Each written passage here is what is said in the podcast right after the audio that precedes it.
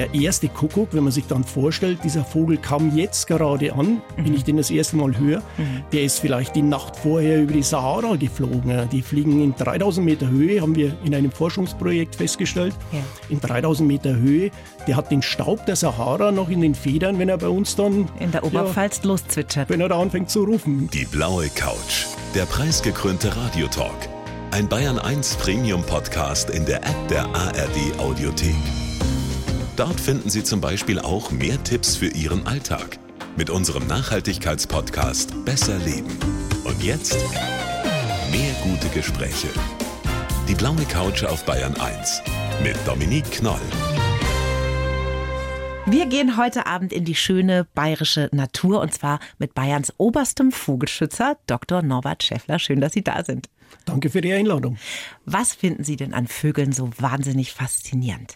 Vögel, wenn man genau hinschaut, wenn man einen Eisvogel sieht oder auch einen Weißstor aus der Nähe sieht, Vögel sind was ganz, ganz Wunderbares. Ähm, das ist die Zeichnung, das ist natürlich das Federkleid und so weiter. Jetzt im Frühjahr, was mir besonders am Herzen liegt, das ist das Vogelstimmenkonzert. Das kann jetzt jeder am Morgen hören. Mhm. Wenn Sie morgens mal ein bisschen früher aufstehen, das Fenster aufmachen, jetzt fangen unsere Amseln an zu singen. Und gerade dieses akustische, dieses Konzerterlebnis, das finde ich etwas sehr, sehr Schönes. Mhm. Wo wohnen Sie denn? Wohnen Sie Land oder Stadt? Wir wohnen in einem kleinen Dorf in Eissölden, das mhm. ist im Landkreis Roth.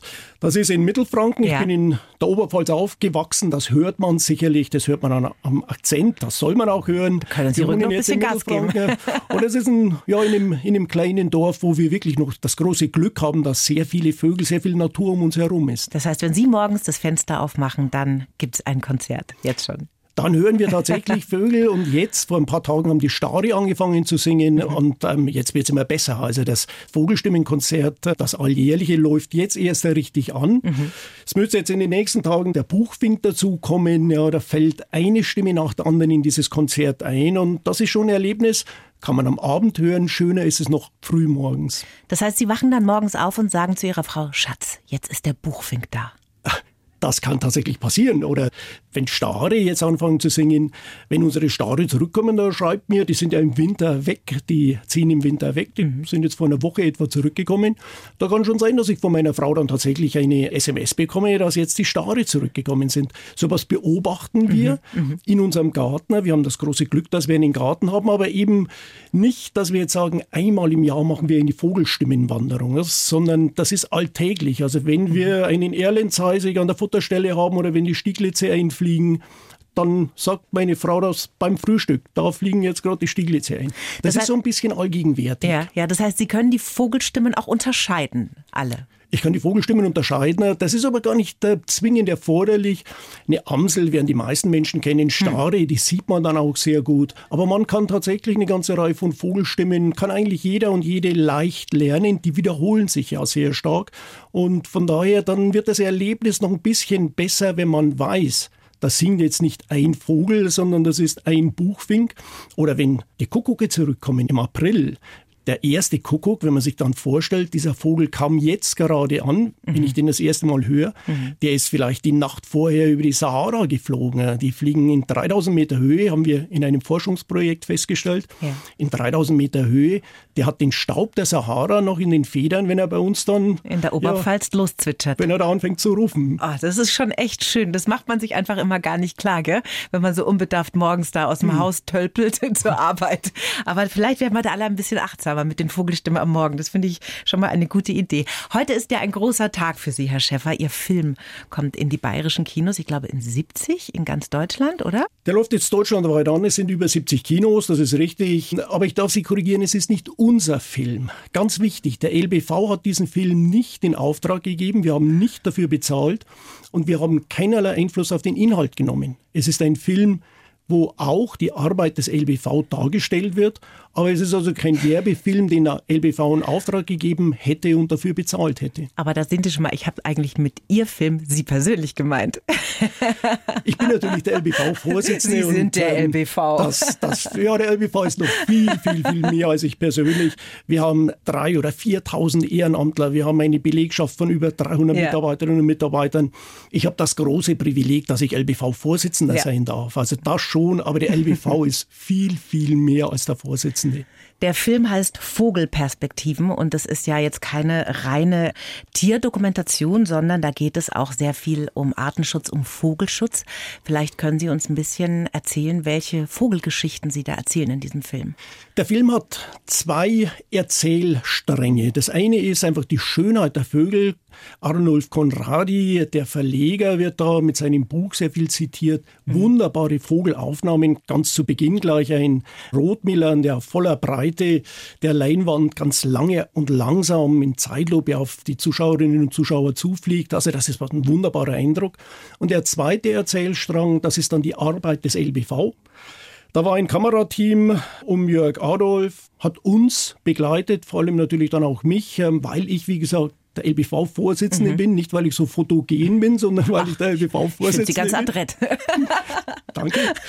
ähm, und ähm, man vergisst das dann sehr schnell. Man hat dann also ein Mikrofon angesteckt und ist eine Kamera, die ist ein Stück entfernt und dann wird das aufgezeichnet. Mhm. Die Filmemacher, der Kameramann hat insgesamt und der Toningenieur insgesamt über 300 Stunden aufgenommen und daraus sind dann anderthalb Stunden Kinofilm geworden. Das ist eine Menge Schneidearbeit dann. Also muss man sich vorstellen, die Vögel werden gezeigt in wunderschönen Bildern und dann erzählen Sie so ein bisschen, was wird getan für diese Art, um sie zu erhalten. Das ist richtig und das sind aller Schlaglichter der bayerischen Arbeit des LBV, des Landesbundes für Vogel- und Naturschutz.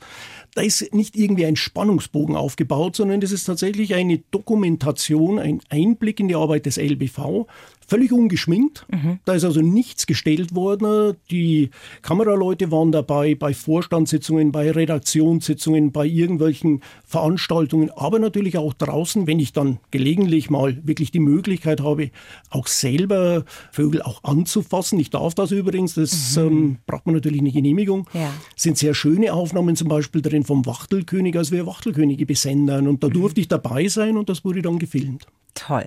Also der Tipp wahrscheinlich große Leinwand, große, große Leinwand, oder?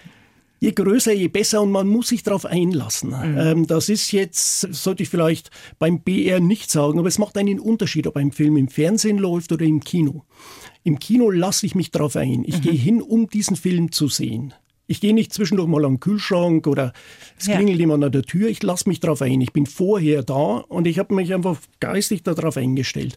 Und dann wirkt, gerade dann mit der entsprechenden Bildqualität, wirkt der Film richtig, richtig gut. Die Vogelaufnahmen sind Weltklasse-Aufnahmen, das muss man wirklich sagen. Mhm. Die sind ganz, ganz hervorragend und dann bekommt man zusätzlich noch den Einblick in die Arbeit eines Natur- und mhm. Vogelschutzverbandes dürfen Sie natürlich selbstverständlich sagen, weil der BR ist ja mit sehr vielen Filmen, an denen Sie beteiligt sind, auch im Kino. Ne? Also ist überhaupt gar kein Problem, Herr Schäffler. Der Film wird übrigens auch im nächsten Jahr dann im Fernsehen laufen. Er läuft im ARD. Also von daher kann man auch im Fernsehen sehen. Aber ich würde wirklich dazu raten, sich den Film auf einer großen Leinwand anzuschauen. So machen wir das. Herr Schäffer, jeder Gast bekommt einen Lebenslauf und den haben wir natürlich auch für Sie geschrieben. Ich dürfte Sie bitten, den mal vorzulesen und dann werden wir da mal schön Punkt für Punkt durchgehen und Sie sagen, ob Sie damit einverstanden sind oder ob Sie den Rotstift rausholen wollen. Mein Name ist Norbert Schäffer und ich mag keine schlecht gelaunten Naturschützer. Als Vorsitzender des Landesbundes für Vogel- und Naturschutz bin ich für viele Bayerns oberster Vogelschützer. Ich bin auch Brückenbauer, Organisator, Beobachter, Versteher, manchmal eine Kratzbürste und immer ein Mensch, der die Natur liebt und sie schützen will. Als Kind habe ich daheim Tiere gehalten, bin nah an der selbstverständlich vorhandenen Natur aufgewachsen. Dass ich mich heute mit Vögeln beschäftige, habe ich nicht meinem Biologiestudium, sondern meiner Zeit als Zivildienstleister beim Landesbund für Vogelschutz zu verdanken. Drei Sommer lang durfte ich in Polen meinen lebensentscheidenden Vogel, den Wachtelkönig, erforschen. Diesem eher unscheinbaren Wesen verdanke ich meine Frau und 20 Jahre in England. Für die Zukunft wünsche ich mir mehr Freudentränen über Entscheidungen der bayerischen Staatsregierung, unordentliche Gärtner und Verständnis füreinander und die Natur, in der wir leben.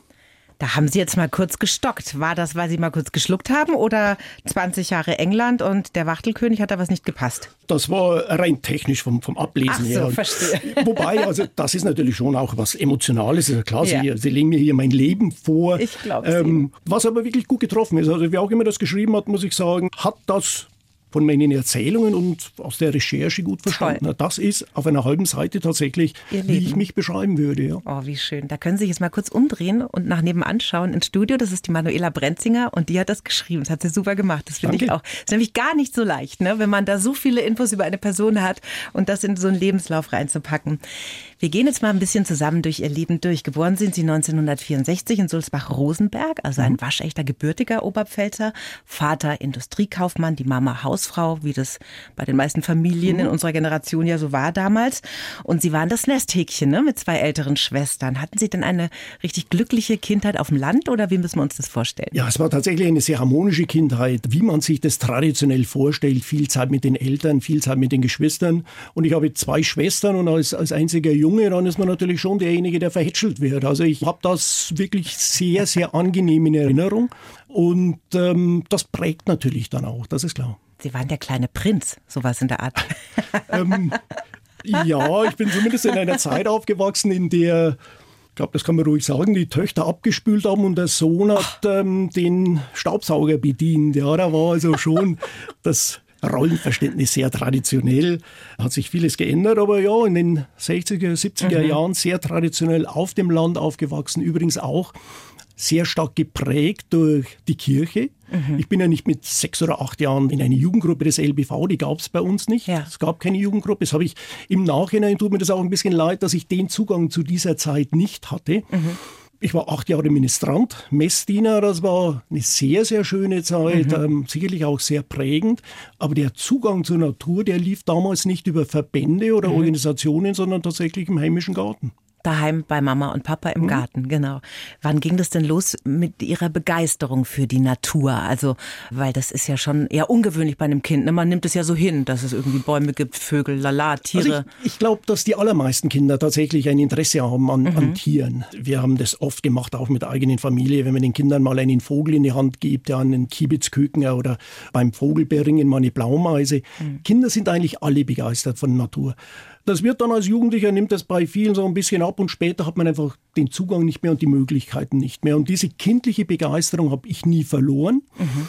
Die hat sich bei mir ergeben, eigentlich jetzt nicht durch Eltern, die irgendwie überambitioniert waren und wollten, dass ihr Sohn jetzt unbedingt mal ja, Nobelpreisträger wird und dann braucht man es einfach durch Museen, mhm. ähm, jeden Sonntag muss er Museen besuchen. Das war bei uns überhaupt nicht der Fall. Meine Eltern, die waren einfach da, der Garten war da und als ich dann so mit zehn Jahren vielleicht gesagt habe, ich würde jetzt gern Zauneidechsen halten, dann war eher so ein wohlwollendes Desinteresse da. Eben nicht, nicht, ja, mach das und da wird mal eine Doktorarbeit daraus, aber auch nicht, um Himmels Willen, Gitte geht, das darfst du nicht. Wir hatten einen Garten, ich habe mir ein Terrarium draußen gebaut, habe mir Zauneidechsen gefangen und habe die dann tatsächlich dort viele Jahre gehalten, habe die auch gezüchtet im Garten. Ich muss jetzt deutlich darauf hinweisen, sonst kriege ich Schwierigkeiten. Das ist heute illegal. Das aber damals nicht. Damals, ja, hat niemand gefragt. Ja, war wahrscheinlich wir sagen einfach illegal, damals nicht so. Damals, damals ging das, aber das darf man natürlich mhm. heute nicht mehr. Heute brauchen Sie dafür selbstverständlich eine Genehmigung. Mhm.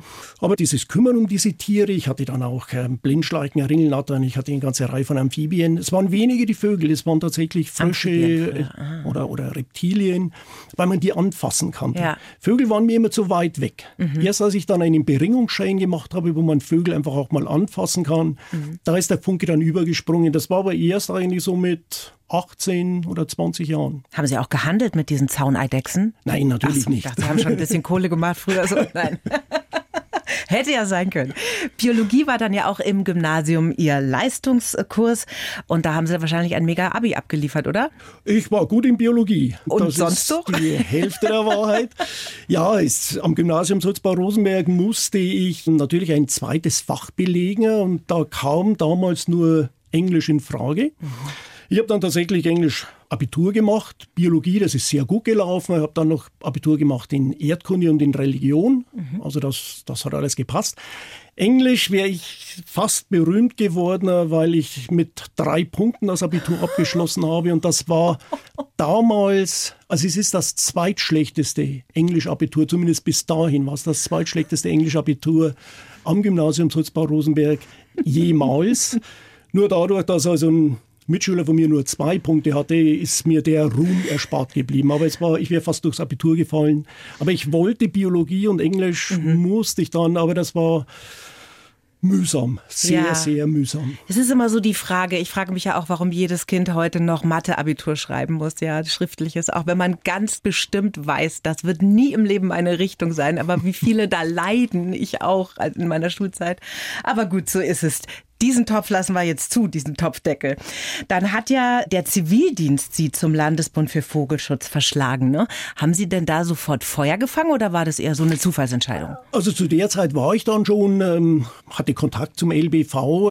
Der damalige Kreisgruppenvorsitzende, für mich damals ein älterer Herr, er war wahrscheinlich 40, also daher so alt überhaupt nicht, aber Johann Metz, ähm, der Kreisgruppenvorsitzende von LBV, mhm den habe ich mal getroffen und habe mich als, ja, damals bin ich mit dem Moped da hingefahren zu einer Veranstaltung und so mit 16, 17 war das dann. Ich war sicher noch keine 18 und habe ihn dann gefragt, ob ich mal mitgehen dürfte. Und wenn er nicht gesagt hätte, ja klar, mhm. er hat mich dann mitgenommen zum Graureiher kartieren. Wir haben auch junge Graureiher dann beringt und so weiter. Also er hat mir die Möglichkeit gegeben. Wenn er gesagt hätte, naja Norbert, ähm, bist noch ein bisschen jung, ähm, jetzt guck erst mal und dann ganz später mal zu uns kommen oder so, dann wäre ich jetzt vielleicht nicht hier. Das sind so Momente, die sind sehr, sehr wichtig und ja. da bin ich dem Hans Metz immer noch sehr, sehr dankbar. Ich treffe ihn gelegentlich noch, er kennt die Geschichte, er weiß, dass ich ihm da sehr, sehr viel zu verdanken habe. Das hat Sie dann auf diesen Weg gebracht, ne? Ihre Doktorarbeit haben Sie, jetzt muss ich auf meinen Spickzettel schauen, über die Tüpfelralle und natürlich über den Lieblingsvogel, den Wachtelkönig, geschrieben. Und der Wachtelkönig, ne, der hat ja ganz schön was bewegt in Ihrem Leben. Der Wachtelkönig hat zum einen, ja, das war das Thema meiner Doktorarbeit. Wir mhm. wussten über den Vogel in den 90er Jahren sehr, sehr wenig. Eine der unbekanntesten Vogelarten in Europa mhm. tatsächlich. Ich bin dann nach Nordostpolen, um dort über Wachtelkönige zu arbeiten. Und eine der Helferinnen war dann meine Frau, die aus Osnabrück kam. Als, ja, bevor ihrem Studium nach der Schule ist sie durch Zufall eigentlich über eine Freundin dahin und ja, lange Geschichte, aber jetzt sind wir sehr glücklich verheiratet. Das war das eine, was für mich dann tatsächlich auch so ein Stück weit natürlich lebensentscheidend war, ja, ja meine Frau dort kennenzulernen.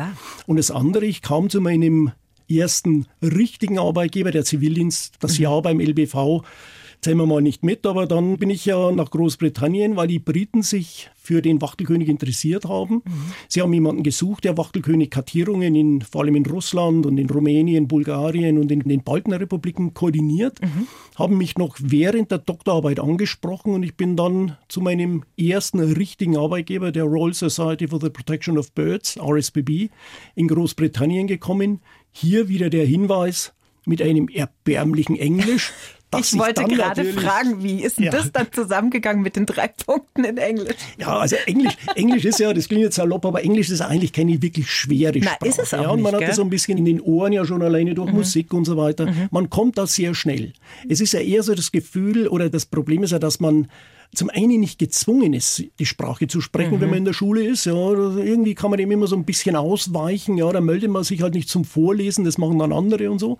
Und ähm, zum anderen, also man ist nicht gezwungen, aber man hat auch nicht die Gelegenheit. Ich kann mich an eine ja. Abiturfahrt erinnern, da stand der Leistungskurs Englisch in einem Fish and Chips Shop. Mhm. Die hatten alle wenige Wochen darauf dann ähm, tatsächlich Abitur in mhm. Englisch und es hat sich niemand Fish and Chips bestellen getraut. Oh Gott. Die, technisch ja. konnten die das. Ja, ja.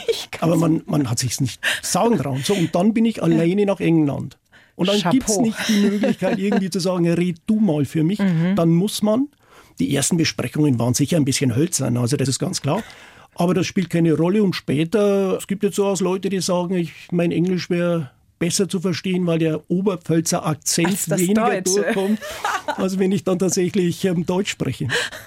Also ich glaube, das liegt natürlich auch ganz viel daran, jetzt mal äh, für die spätgeborenen Hörerinnen und Hörer, dass wir damals natürlich keine Originalversionen von Filmen schauen konnten, wie jetzt im Netz oder Serien oder englischsprachige Podcasts und so weiter. Also die wachsen ja viel mehr damit auf jetzt mit dieser Sprache und bei uns war es halt Schule und das war's. Ne? Ja. Also das war einfach ein riesengroßer Unterschied. Ja. Aber da ziehe ich meinen Hut, dass sie sich da durchgewagt haben, weil das ist ja auch viel Fachterminologie dann gewesen gleich, ne? Das ist richtig, wobei die Fachterminologie ist eher einfach dann. Also, also da ist ja Wissenschaftsenglisch ist eher einfach. Was schwierig ist, das ist dieses Pub-Englisch. Mhm. Das ist auch etwas, wenn man lange, wir haben ja 20 Jahre in England gelebt mhm. und das hat lange gedauert, bis man einfach die, die Spontanität, die Spritzigkeit, die Kreativität so ein bisschen hat, wie man sie in Deutsch hat, ähm, in der Muttersprache hat. Dieses in dem sozialen Kontext, das mhm. Pub-Englisch ist deutlich anspruchsvoller als ein Wissenschaftsenglisch. Aber zur Not reicht in England ja immer Cheers, Mate oder sowas. Ne? da kommt man immer ja, wir weiter. Uns, wir haben uns wirklich sehr wohl gefühlt drin, muss ich sagen, ja. Der Wachtelkönig hat ihnen also ihre Liebe gebracht und hat sie nach England gebracht. Mhm. Und sie haben da zwei Töchter auch gekriegt in England, gell? die sind mittlerweile erwachsen. Das ist richtig. Die sind als kleine Engländerinnen aufgewachsen ja.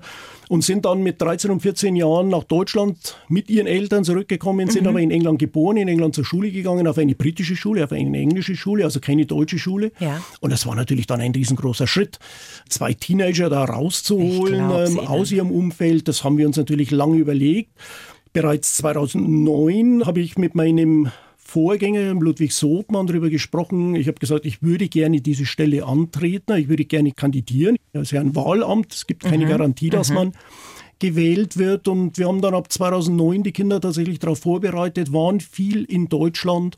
Und die haben das dann auch mitgemacht. Ähm, es hat also nie eine Situation gegeben, wo sie gesagt hätten, wir sind ja nur in Deutschland, weil ihr hier sein wollt. Wir okay. wären jetzt lieber in England.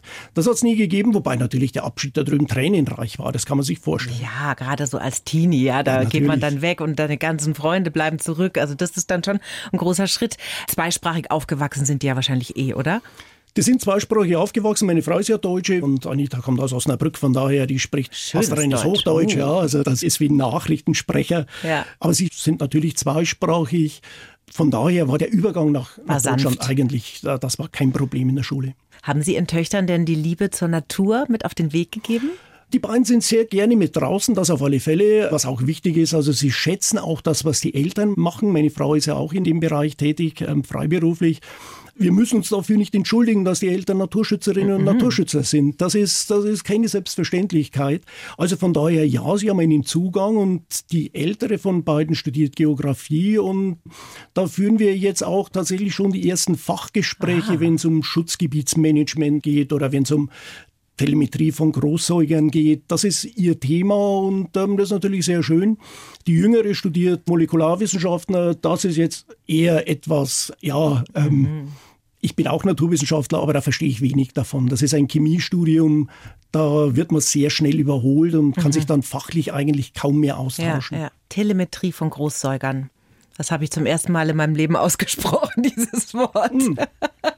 Wenn wir zum Beispiel wissen wollen, was Wölfe machen, ja, dann ja. kriegen wir einen Sender und diesen Sender, der zeigt uns dann, wo die Tiere sind. Wir haben zum Beispiel auch unsere Bartgeier, auf die wir sicher noch kommen, mhm. besendet. Also Telemetrie ist immer ein Sender am Tier Jetzt und dadurch kann ich das Tier verfolgen. Danke. Und das ist im Schutzgebietsmanagement sehr wichtig. Ja, absolut, da haben Sie recht. Gab es denn da früher auch mal so rollende Augen beim Familienausflug, wenn der Papa schon wieder mit dem Fernrohr den Vögeln hinterher gestiefelt ist? Oder haben Sie gesagt, nee, das Fernrohr bleibt auch mal daheim? Eigentlich nicht. Also das ist mehr als toleriert worden, das muss man sagen. Also das gab nie diese Diskussionen, jetzt gehen wir schon wieder raus und jetzt wollen die vielleicht sogar die Eltern noch irgendwelche Vogelaufnahmen machen, irgendwelche Kartierungen mhm. oder so. Das war nie der Fall. Wir haben das aber auch nicht übertrieben. Ja? Also wir mhm. haben uns nicht am am Frühstückstisch mit wissenschaftlichen Namen über Vögel unterhalten. Also das nicht, sondern es okay. ist immer so ein bisschen was Spielerisches. Aber die Begeisterung jetzt für einen Schwalbenschwanz, der durch den Garten fliegt oder so, den hat die ganze Familie und den habe ich von meinen Eltern. Das ist also wirklich diese Begeisterung man kann Kinder, der Überzeugung bin ich, man kann ihnen was vorleben, mhm. ja, mhm. aber ich kann sie nicht fernsteuern, das, Nein, geht, nicht. das geht nicht. Aber sie haben diesen Spaß, den wir an der Natur haben und diese Begeisterung ist gerade auch für den LBV ja was ganz, ganz wichtig ist. Nicht ja. dieses schlechte Gewissen, der Natur geht schlecht, wir müssen was machen und Disziplin ist gefragt und so weiter. Nein, sondern das, das macht einfach riesig Spaß, ja. Und wenn dann mal tatsächlich ja, eine Ringelnatter durch den Gartenteich schwimmt, dann begeistert das die ganze Familie. Mhm. Das ist schön. In Ihrer Vita als Umweltschützer und als Vogelschützer gab es ja einen ganz wichtigen Moment, einen Meilenstein 2019. Das Volksbegehren Artenschutz rettet die Bienen. Ja, da sind mhm. ja unfassbar viele Menschen zusammengekommen, die sich dafür ausgesprochen haben. Das war ein großer Erfolg. Das erfolgreichste Volksbegehren mhm. in Bayern war das, glaube ich, sogar. Ne? Wie hat sich das denn für Sie angefühlt, der Moment, als dieses Gesetz kam? Ja, also wir haben nicht unbedingt damit gerechnet, dass wir gewinnen. Ah. Ja, das jetzt im Nachhinein sagt man, na ja, das ist ein Selbstläufer. War es nicht. Es war Winter. Mhm. Wir hatten Anfang Dezember 2018 war das. Genau, weil das kurz vor der Jahreswende, ja, ja.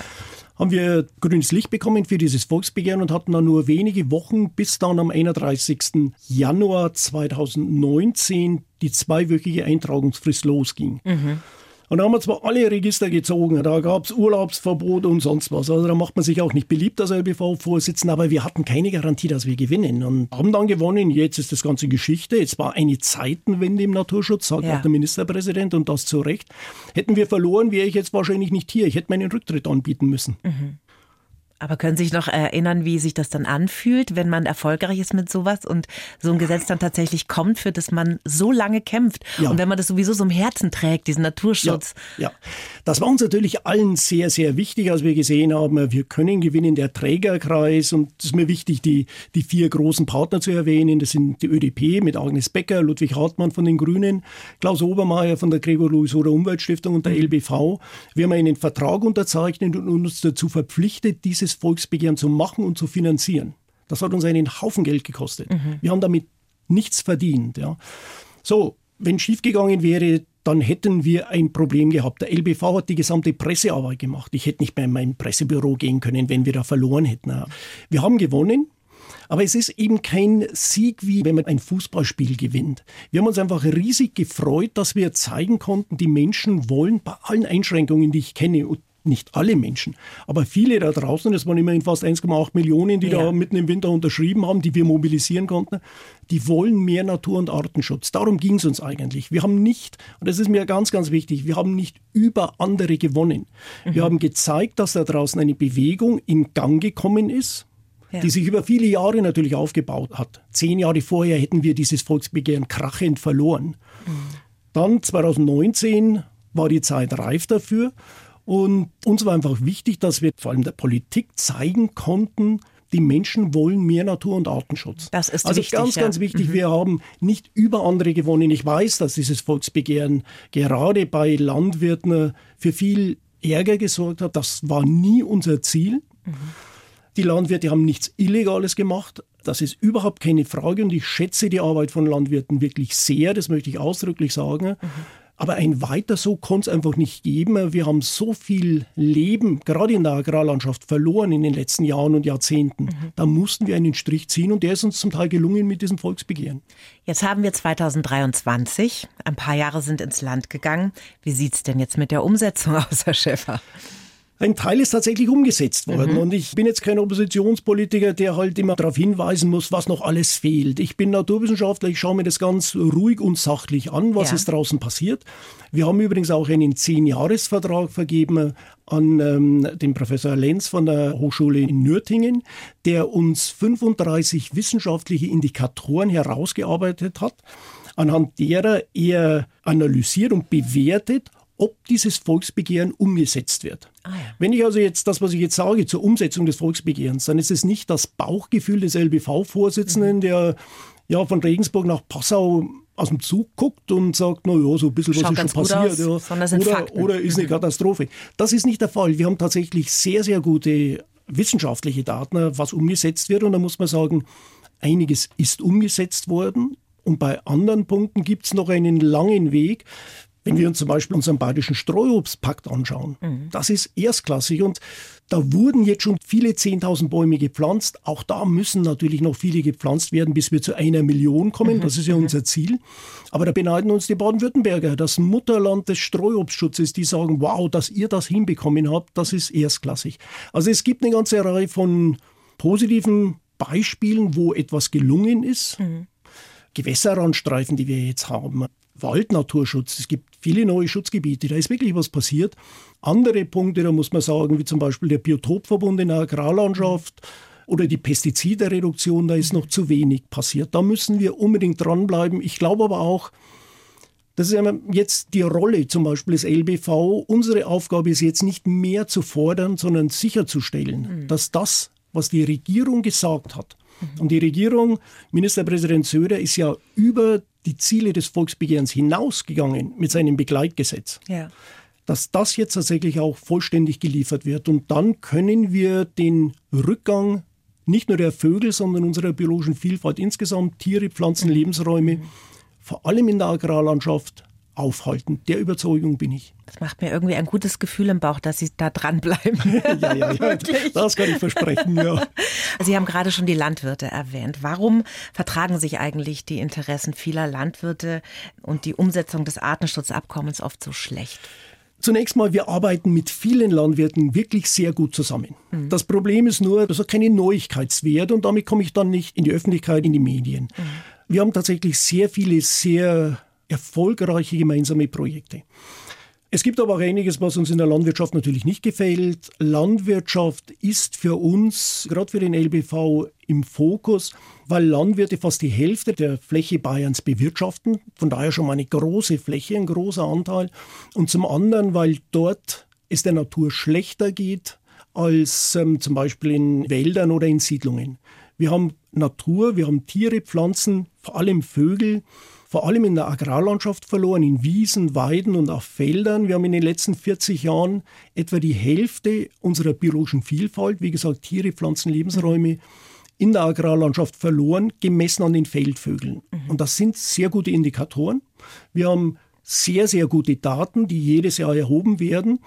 Und da muss man einfach sagen, ja, das sind die Sorgenkinder im Naturschutz jetzt, gerade in der Agrarlandschaft. Und da sind natürlich die Landwirte dafür verantwortlich. Und wenn man jetzt mit Landwirten redet, läuft man immer Gefahr, dass es als Anklage empfunden wird. Diese nüchterne, sachliche Beurteilung des Zustands der biologischen Vielfalt wird als Angriff gesehen. Das wollen wir nicht. Die Landwirte haben ja nichts Illegales getan. Natürlich nicht.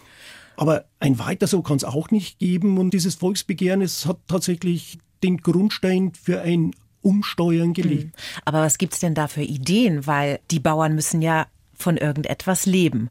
Und da kann man ja nicht herkommen und sagen, so, du darfst jetzt deine Fläche nicht mehr bewirtschaften, weil da muss eine schöne Blumenwiese für die Bienchen her. Was gibt es denn da für Ideen und für Ansätze? Ganz, ganz wichtig, Sie haben es gesagt, selbstverständlich sollen Landwirte von ihren Flächen, von ihrer Arbeit leben. Mhm. Das ist wichtig. Sie sollen selbstverständlich qualitativ hochwertige Lebensmittel produzieren. Das tun sie in Bayern, das ist überhaupt keine Frage. Und Landwirte sollen nicht nur gut davon leben, sie sollen auch langfristig planen können. Wir können nicht jedes Jahr die Regeln ändern und ein Bauer, der dann vielleicht einen Stall gebaut hat, kriegt dann wieder neue Auflagen. Das ist natürlich nicht gut. Das sind Unternehmen, die müssen planen. Das ist die eine Seite. Die andere Seite ist, Landwirte bekommen natürlich von der Gesellschaft viel Zuschuss. Landwirte, völlig zu Recht, bekommen ja Ausgleich dafür, dass sie bestimmte Nutzungseinschränkungen akzeptieren müssen. Ja. Und da kann die Gesellschaft natürlich auch etwas verlangen dann dafür. Also mir ist wichtig, wenn Landwirte jetzt etwas für die Natur tun, Blühstreifen anlegen, später eine Wiese mähen, Hecken anlegen und so weiter, dass sie dafür nicht nur den Einkommensverlust erstattet bekommen, sondern dass wir sie eigentlich dafür belohnen sollten. Das ist ein Dienst an der Gesellschaft. Wenn Sie am Sonntagnachmittag draußen sind, freuen Sie sich hoffentlich über singende Feldlerchen. Und wenn der Erhalt dieser Feldlerchen den Landwirten etwas kostet, mhm. dann muss die Gesellschaft dafür bezahlen. Zum Teil tut sie das über die Subventionen. Mhm. Wir denken aber, dass man den Landwirten, dass man sie noch mehr dafür belohnen sollte, dass sie diese Einschränkungen akzeptieren. Mhm. Und das muss dann langfristig planbar sein. Das heißt dann einfach auch, dass wir mehr Geld bezahlen für Lebensmittel. Das ist richtig und das ist zunächst mal natürlich keine, gerade im Moment, sehr attraktive Forderung, mhm. wenn man mhm. sagt, Lebensmittel sind zu billig. Ja. Aber wenn Sie sich anschauen, dass ein Drittel der Lebensmittel weggeworfen werden, mhm. nachdem sie gekauft wurden, all das zeigt, dass diese Produkte zu billig sind. Wir müssen auch aufpassen, dass wir den Preis von Lebensmitteln eben nicht an der Supermarktkasse nur sehen, mhm. sondern die haben ja alle Folgekosten. Und wenn zum Beispiel durch eine intensive Agrarlandschaft im Donautal das Grundwasser mit Nitraten belastet wird, dann müssen diese Nitrate irgendwann aus dem Grundwasser wieder raus. Und auch das kostet viel Geld, vielleicht erst in 20, 30, 40 Jahren, aber das wird sehr, sehr viel kosten.